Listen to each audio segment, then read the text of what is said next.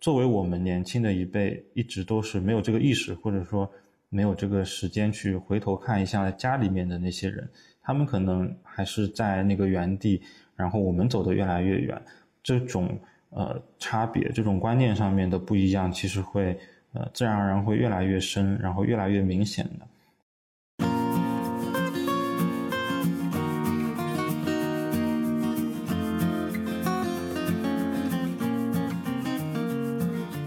好，欢迎收听《麋鹿留学生》博客节目。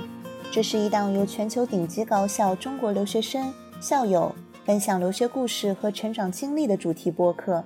我们期待听到你的声音。下面就请收听本期节目。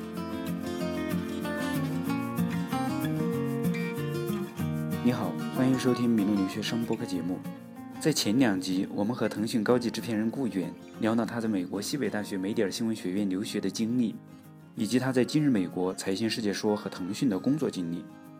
顾远从小是在电视台大院长大的，大学学了对外汉语，研究生学了新闻。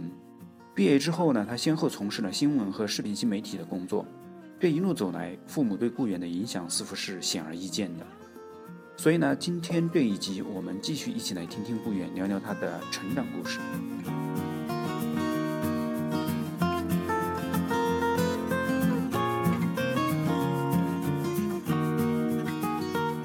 顾远你好，前面你也说到了你父母对你的教育方式，那么这么多年来，你跟你父母之间应该有不少让你记忆深刻的故事吧？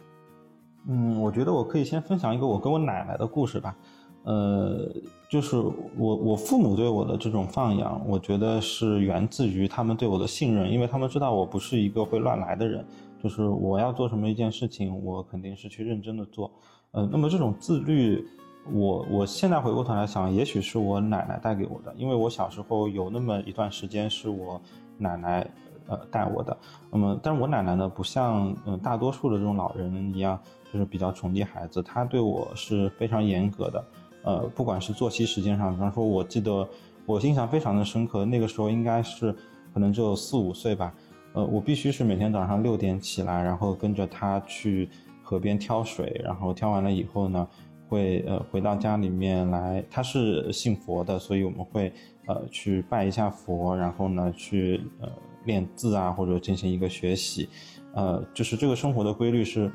是一直是遵守着的，呃包括吃饭也是，他会要求我就是一粒不剩，即使掉在地上也得捡起来，就不可以说吃就吃，说不吃就不吃，也不可以挑食，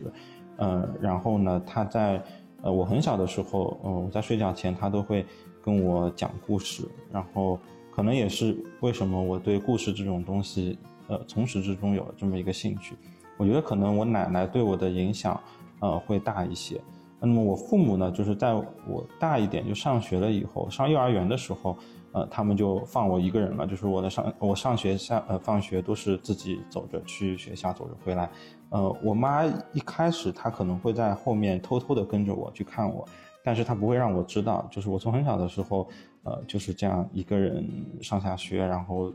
自己去做所有我自己能做的事情，包括睡觉也是，他们很早就不愿意跟我一起睡，就让我自己去睡。呃，我奶奶她虽然没有文化，但是她有一句很经典的这种所谓，可能叫育儿经吧，现在都用现代话说叫育儿经，就是说你对一个孩子的宠要宠在心里，但是不要表现出来，就是该严格的还是要去严格的。呃，这个也是。嗯，可能他对我爸也是这样教育的，包括我父母对我也是这样教育的。嗯，那么我父母对我的从小到大的一系列的决定，他们是不会去问对错的。呃，他们只要我能给出一个充分的理由，以及知道我，呃，会怎么做，他们就会去支持我。呃，也就是说，他们希望我在做所有决定的时候都是考虑清楚的。我觉得这一点非常重要。呃，很多其实现在的年轻人在做决定之前有一些冲动，可能考虑的不周全，然后会去交学费。呃，那么我觉得我父母其实从小给我创造了这么一个条件，让我养成了这么一种，呃，考虑问题的习惯吧。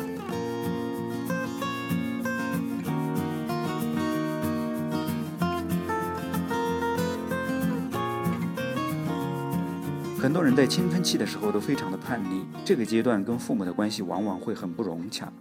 你有过这样特别叛逆的时候吗？那个时候跟父母的关系是怎么样的？嗯，我觉得我的这个阶段没有那么的，呃，矛盾没有那么深吧。就是我中学的时候，我也很爱打游戏，然后我也早恋，但是，呃，我父母一直是持一个就是跟我讲道理的，呃，这么一种态度，他们不会去责骂或者怎么样，就是通情达理的跟你讲道理，让你去接受，呃，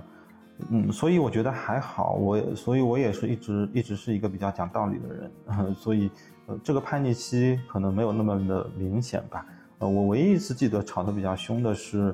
呃，应该是我中学的时候，呃，我特别想要那个苹果的那个 iPod 的 MP3，然后呃，我说我这次考到多少多少名，你们就给我买。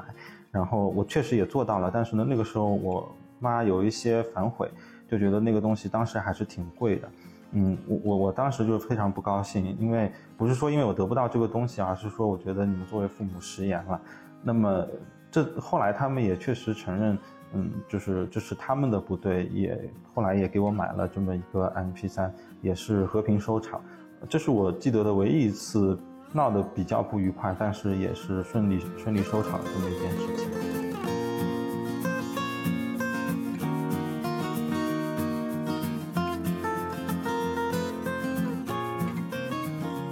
你现在觉得跟父母之间有类似于代沟之类的东西吗？呃，我跟我的父母的关系一直是非常开放的，就是有什么事情都会跟他们说，他们也是，呃，同样的。但是我确实觉得这几年好像，呃，不是说代沟吧，而是一个就是观念上面的不同越来越明显，呃。我觉得这个不是他们的问题，而是可能我在我从一个小小镇上出来，然后到了一个大城市去工作，呃，我接触到的东西，接触到的一些观念，或者说我的工作和生活的方式，呃，跟他们已经有了一些不一样，呃，所以在考虑问题的时候呢，我有时候会觉得他们不周到，但是呃，我也会试着去理解他们，然后也，嗯，没有必要去跟他们吵吧，但是去引导他们。呃，怎么样做得更好一些？嗯，但是说实话，就父母到了呃五十多岁，呃快六十的这么一个年纪，其实很难去做这样一个改变的。呃，那我觉得也不用一定要去跟他们争，就是父母毕竟到了这个年纪，只要他们开心就可以了。呃，就上个月的时候吧，呃，我的大学的室友有天跟我说，说爷爷身体不太好，他在上海，他是江苏人，所以离得还是比较近。呃，他说他得回去，可能照顾一段时间。我当时突然就想起了我自己，就这几年，嗯，就从大学毕业以后到现在工作四年，其实是一个整个高速成长的这么一个过程。但是好像在这个时间里面，呃，作为我们年轻的一辈，一直都是没有这个意识，或者说没有这个时间去回头看一下家里面的那些人，他们可能呃还是在那个原地。然后我们走得越来越远，这种呃差别，这种观念上面的不一样，其实会呃自然而然会越来越深，然后越来越明显的，嗯。但是无论怎么说，这一路走来都是家人的支持是必不可少的，也是最重要的。所以，呃，我会试着主动的去呃理解这种不一样的存在，然后会主刻意的让自己去退一步吧。啊，我觉得这样的话，其实对大家都好。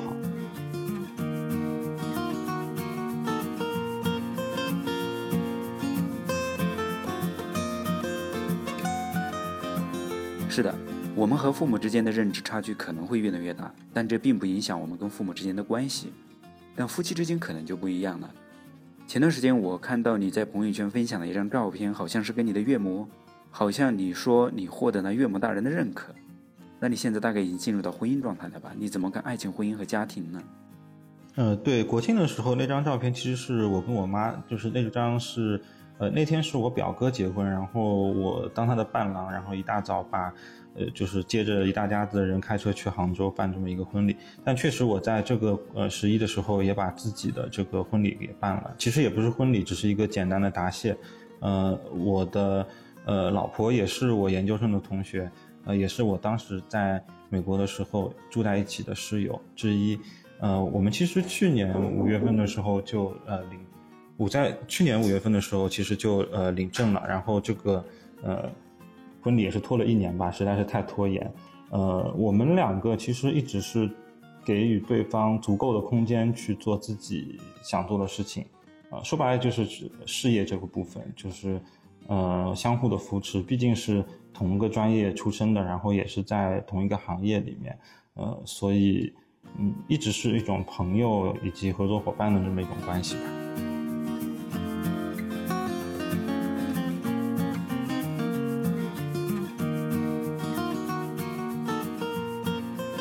恭喜恭喜！说到这个话题呢，我想到了一部小说《洛丽塔》，因为它的作者纳博科夫是你最喜欢的作家之一。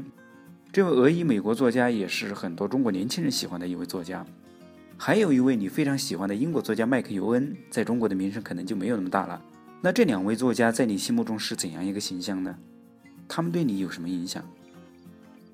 对，这两位作家是我比较早接触的，呃，西方的作家。当然，接触的这个契机也非常的巧，反正就是一个巧合，就是在一个小镇的一家书店里面乱翻，然后翻到了，嗯，读了几句觉得非常喜欢，嗯，那么呃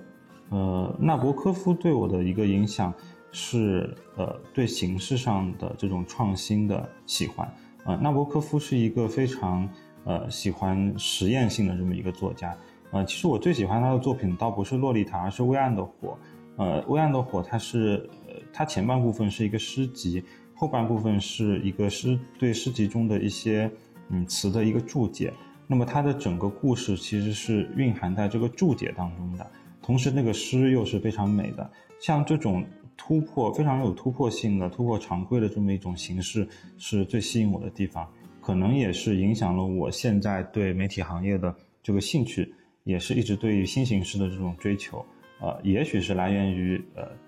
纳博科夫，呃，那么麦克尤恩对我的影响是在于，嗯，我第一次发现，呃，就是用文学的形式去揭露呃一个社会的黑暗面，可以写的这么的，嗯，尖刻以及这么的生动，啊，也是从麦克尤恩开始，我会我从对文学的呃兴趣转移到了对一些社会问题的关注上面，呃，我读了他们俩所有的作品以后。嗯，之后其实读呃文学作品相对会少一些了，然后读的反而比较多的是一些，呃一些社科类的一些研究的书，呃不管是法律上的还是社会学的，还是呃这种大众传媒的可能会多一些，呃我觉得这是这两位作者给我最大的一个影响。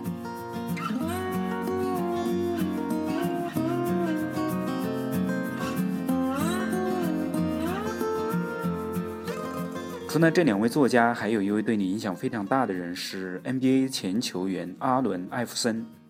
喜欢 NBA 的朋友肯定对他不陌生了。那他在你心目中又是一个什么样的形象呢？呃，我觉得艾弗森对我的影响，倒不是说篮球上面，虽然我也很爱打球，但现在因为工作原因，很久，呃，很很可能很很长时间才能打一次，而是他可能是他的一个个性上面吧。呃，也许在嗯。这个整个访谈的过程中，呃，老苗也会发现，就是我的，嗯，不管是我的一些选择也好，或者说我的一些观念也好，都是比较个人化的，就是我考虑的一些外界的东西会少一些。嗯，我觉得这个很大的程度上是来源于艾弗森，他就是一个比较自我的人，当然我没有他那么的自我，呃，但是就是会比较多一点听自己内心的声音吧。多一些自己的坚持在里面，就不太在乎别人怎么看，或者说外界的声音是怎么样的，啊，永远有一个自己的判断在里面。我觉得这个是对我影响最大的一点。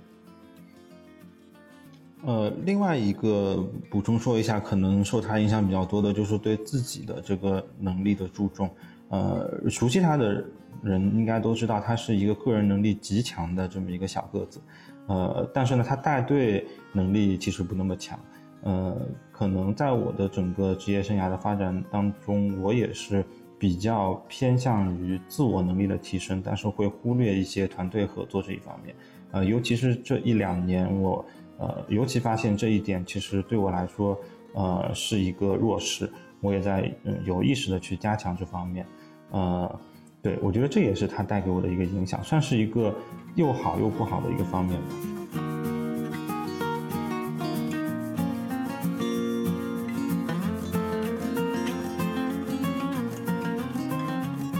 说到自我，那你有没有特别自我，或者是说特别离经叛道的时候？嗯，我非常希望我有这种特别离经叛道的经历存在，但是很遗憾我没有。可能是因为我胆子还没有那么大，然后我可能还是比较现实、比较乖的那种孩子。呃，现在再想离经叛道也没有机会了，可能会被老婆打死，所以，嗯，也许再也不会有了。想学坏已经没机会了吧？这二十多年来，你有没有经历过比较大的挫折，或者是说失败呢？呃，我从我自己的角度来讲，似乎没有。呃，我认为一个巨大的失败或者挫折，一定是你投入了巨大的精力，花了很长的时间去做一件事情，但最后失败了。呃，对我来说，好像投入精力最多的一次，也就是那八个月的考 GRE 的这么一个过程吧。那么至于之后工作，呃，它是一个嗯，就不断在更新你的工作的内容、工作方向的这么一个一个过程，呃，中间会有一些小小的挫折，但不至于让我觉得大到无法接受，呃，反正每一次的小小的挫折都是一个锻炼的机会，呃，然后我认为我从呃大学开始一直到研究生，一直到现在的工作，还是处于一个嗯上升期吧，呃。毕竟这个年纪也摆在这里，如果现在就已经开始走下坡路，那以后真不知道该怎么办了。所以，我我我我不觉得好像经历过什么样大的挫折，即使有可能，我也并不那么在意。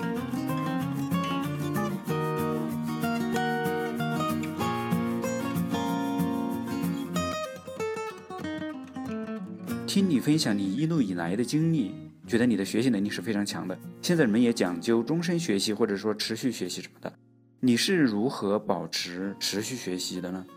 跟我们分享一些你的经验吧。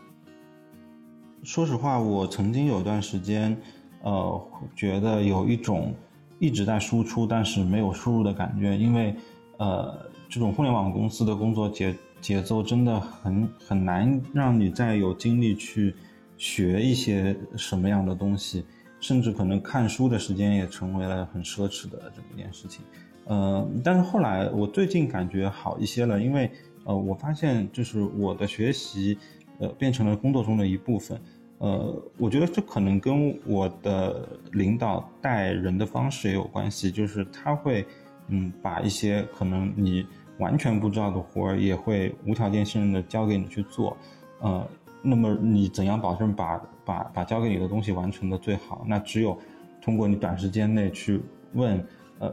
就是老手去学习，然后呃把它做好，那么这自然而然也是一个学习的过程了。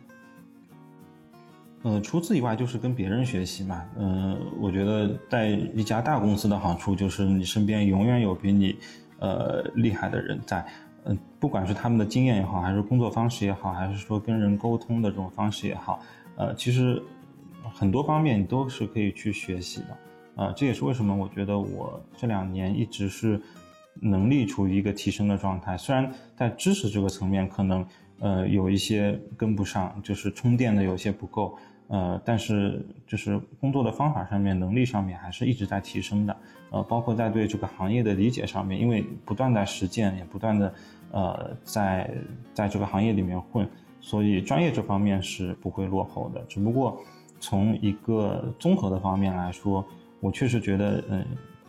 嗯，学到的一些就是跟我的工作无关的东西，会比以前少了很多。呃，尤其像内容行业这种很很看创意的、很看创意能力的这么这么一个行业，其实是需要你去有意识的输入一些，嗯，可能跟工作完全无关的东西，去看一些稀奇古怪的东西，各种门类的东西，才能让你，呃，才能变成你创意能力的一部分的。嗯，这个部分我觉得我现在也是觉得有一些吃力了。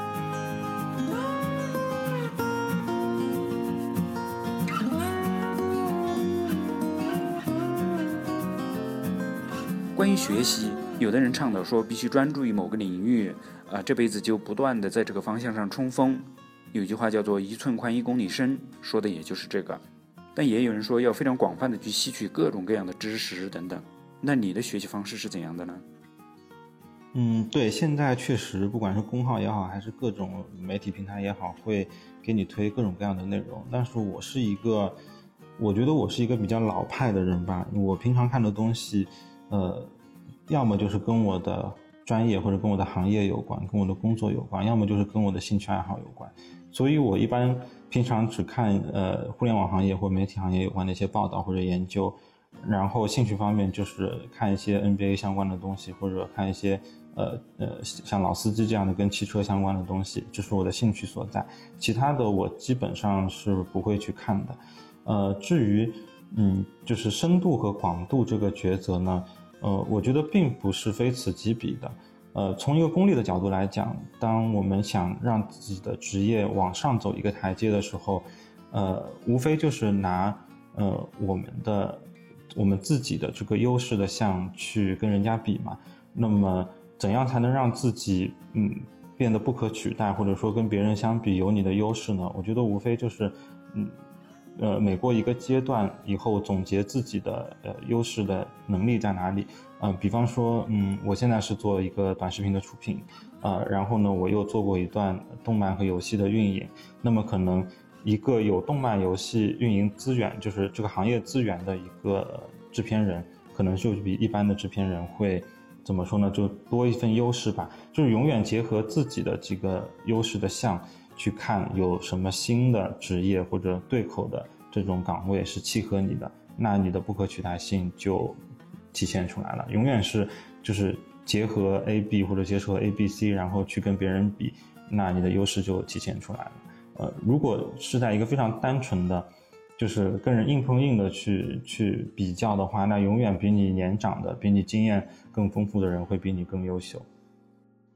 呃，在广度上呢，我觉得对于可能二十出头的同学们来说，你们有这个。呃，资本也有这个空间去试错，去找到你们自己喜欢的东西。但是，当你到近三十的时候，或者三十多的时候，你跨行业的这个成本就很高了。呃，对于我自己来讲，可能我会给一自己一个大致的方向，呃，不要太跳出传媒圈。但是，呃，每个行业其实细分下去会有很多小小的领域，然后会有很多这种交叉的岗位。这些都是我们可以去选择，然后可以去尝试的，既不会太跳脱出你的专业能力，然后呢，又可以结合你这种各个能力项交叉的去跟人家比，来凸显你的优势。我觉得这可能对，呃，一个人到了三十多岁的时候，到一个职业生涯中期或者中后期的时候，比较有利的这么一种选择的方式吧。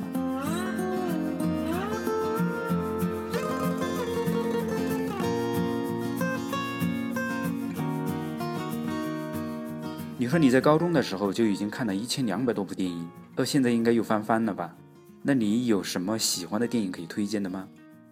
嗯，对我我阅片量还是比较大的，但是没有翻一倍。现在，呃，可能也就一千五百多部吧。呃，因为我有这么一个习惯，就是看过的电影我会在豆瓣上标记一下。呃，我虽然看电影很多，但我不是那种非常口味小众的人。就我可能大学、中学的时候看还是看一些。那种欧洲的很小众的文艺片，但是现在我的口味变得越来越大众，呃，就是越来越平民化了。嗯，能推荐的电影的话很多吧，呃，我喜欢的口味也是非常的杂，比方说像《小森林》这种，呃，兼具了这种画面美感和特别舒服节奏的这种日本的呃电影，我会我会很喜欢。然后比方说像，呃，《速度与激情六》还是七，像那种。呃，极致的视效大片，我我也会觉得非常推荐，因为，嗯，你会本能的去琢磨它是怎么拍出这些镜头的，它是运用什么样的技术，呃，去去把它呈现出来的。然后像烧脑的，嗯，像西部世界这种这种极度烧脑的，然后探有一些哲理性的东西，我也会推荐。就我的口味很大众，我可能我喜欢的东西，我喜欢的一些影片，你们都看过，呃，但是，呃，我可能会多琢磨一些吧。就是它为什么会这么好，以及它好在哪些地方，或者说去呃琢磨一下它背后的这个逻辑是怎么样的。呃，另外像《绿皮书》这样的电影，呃，我也很喜欢。但是我喜欢它的一个点是，嗯，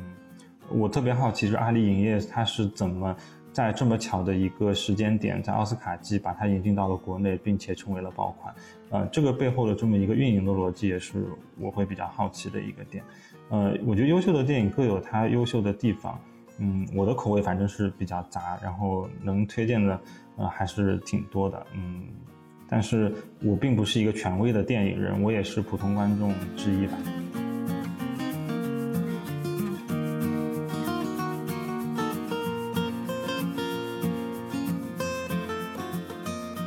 你有想象过未来是什么样子的吧？比如说，你想象你退休的那个年代，那个时候的世界是什么样的，你又是什么样的？比如说那个时候你的一天是怎么度过的？嗯，我当然想过这个问题啊！我现在就想退休了，因为真的好累啊！我我我希望我退休的时候可以，呃，就无忧无虑的去在一个湖边钓鱼。嗯，我一直很想钓鱼，但是北京也没有什么好的水，然后我也没有这个时间去做这件事情。呃，至于这个世界是什么样的，那，嗯，真的说不好。现在，嗯，科技发展的这么快，社会也发展的这么快，而且我还是一个比较注重当下的人，我不会过多的去，呃，担心或者考虑未来的一些问题。可能考虑近两到三年，对我来说已经是个极限了吧。再远的事情，呃，我真的不知道该怎么去想。那你未来两到三年有什么样的计划呢？呃，我短期内还是会继续在短视频的这个行业去，呃，去实践，因为确实，呃，在工作的过程当中，还是发现自己，呃，很多地方是不成熟、太稚嫩的，有太多需要提升的地方了，啊，那么未来我不知道，首先我不知道这个行业会变得怎么样，其次我也不知道我们的媒体的环境会变成怎么样。呃，我希望可能未来我想去一个，呃，就是怎么说呢？说白了就是年龄越大越吃香的这么一个地方吧。呃，因为互联网公司它确实可以，呃，对你短期内有一个能力的提升，给你一个非常高密度的工作。但是说白了，这是一个年轻人的行业。呃，我我觉得如果我能一直在这个互联网的行业里面做下去，一定是。因为我的学习能力，或者说，嗯，我我的管理能力到了一定的地步，但是，呃，你说我的创意能力，呃，我对内容的判断是不是还是能一如既往的准确？我觉得这个真的是一个大大的问号。因为，嗯，即使你在这个行业里面再有经验，呃，经历过再多的 case，但是你的交际圈里面没有了年轻人，你自然就不在这个年轻人的语境下面了。你也很难去理解他们喜欢什么样的东西，呃，这个行业就是你的课题永远会比你越来越小，而不是呃越来越贴近你年龄实际处在的这么一种状态。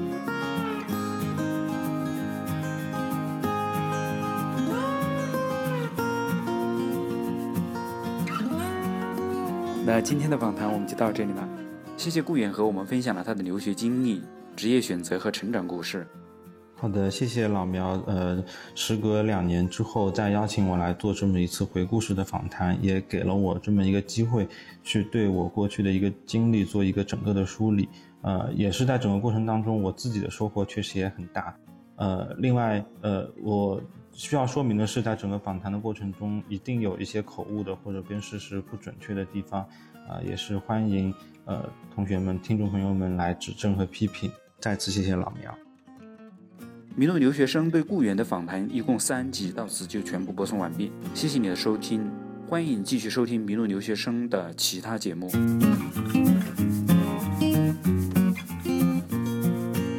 感谢你收听本期的迷路留学生播客节目，这是一档由全球顶尖高校中国留学生和校友分享留学故事和成长经历的主题播客。欢迎你在喜马拉雅、蜻蜓 FM、iTunes。以及 iPhone 播客、Google 播客、Pocket Cast 等任何一款你喜欢的泛用型播客客户端搜“麋鹿留学生”订阅，马上会有新的节目上线。